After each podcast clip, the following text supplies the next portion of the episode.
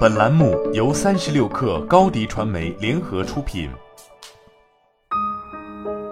本文来自三十六氪神译局。在我们被教导的东西和我们实际需要知道的东西之间存在着巨大的鸿沟。在美国，通常一个人要这样过完一生：上学，取得好成绩，进入名牌大学，申请学生贷款，再次取得好成绩，找到一份高薪的工作，靠薪水过活。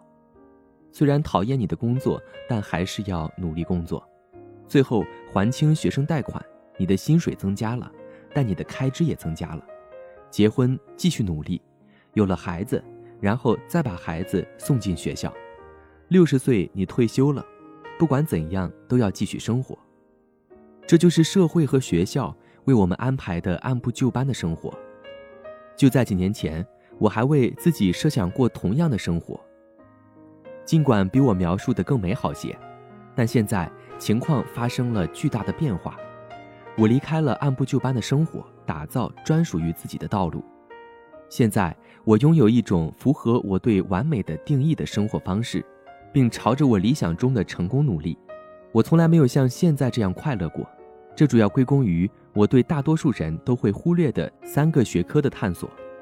一、心理学是更好的了解自己和他人的关键。每个人都是不同的，在生活中我们会遇到成千上万的人。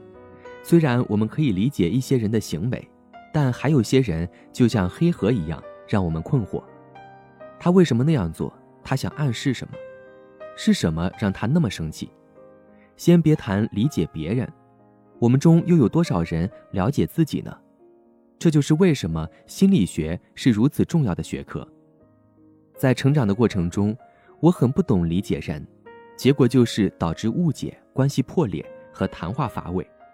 出于无聊，我参加了一门网络心理学课程，但我很快就爱上了这门学科。我对心理学了解的越多。对周围人的迷惑行为理解的就越多，我非常擅长读懂人们，解读他们的潜在动机。一开始，我甚至感到内疚。当你偷看到别人明确告诉你不要看的东西时，你会有这种感觉，这感觉就像一种超能力。说实话，确实如此。不仅是别人，我也更加了解自己了。我变得更加客观，更善于发现自己的认知偏差。也更善于管理自己的情绪。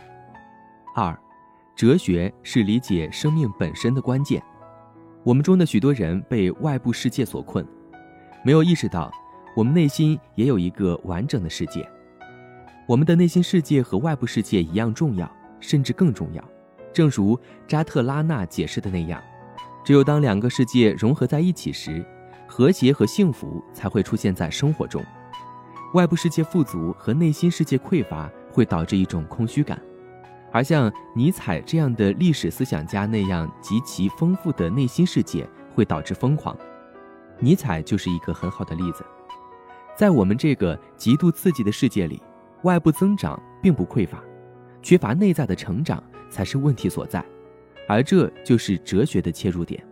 有了心理学，我们只能触及内心世界的表面，而有了哲学。我们就深入它的深处。哲学让你放下那些你自以为是真实的事情，帮助你找到真正的真理。它教会你如何生活，而不仅仅是生存。三，金钱是我们都需要知道，但却不愿谈论的一件事。金钱是人类有史以来最伟大的发明之一，它主宰着世界，但我们大多数人甚至不能正确的理解金钱。我们认为金钱就是几美元的钞票，正如尤瓦尔·诺亚·哈拉里所说，货币是有史以来最普遍、最有效的相互信任体系。教育系统会教我们记住彭的原子序数和乔治亚州的首府，这在教育中比理解金钱更重要。虽然制图师和化学家可能需要这些知识，但是对大多数人来讲，我们每个人都需要知道的事情是，如何理解财政，如何规划自己的财务和投资。金钱不代表罪恶，它只是一个工具，就像铁锹既可以用来行凶，也可以用来挖土种树一样。我们可以把钱用于不同的目的。钱很重要，我们必须得承认这一点。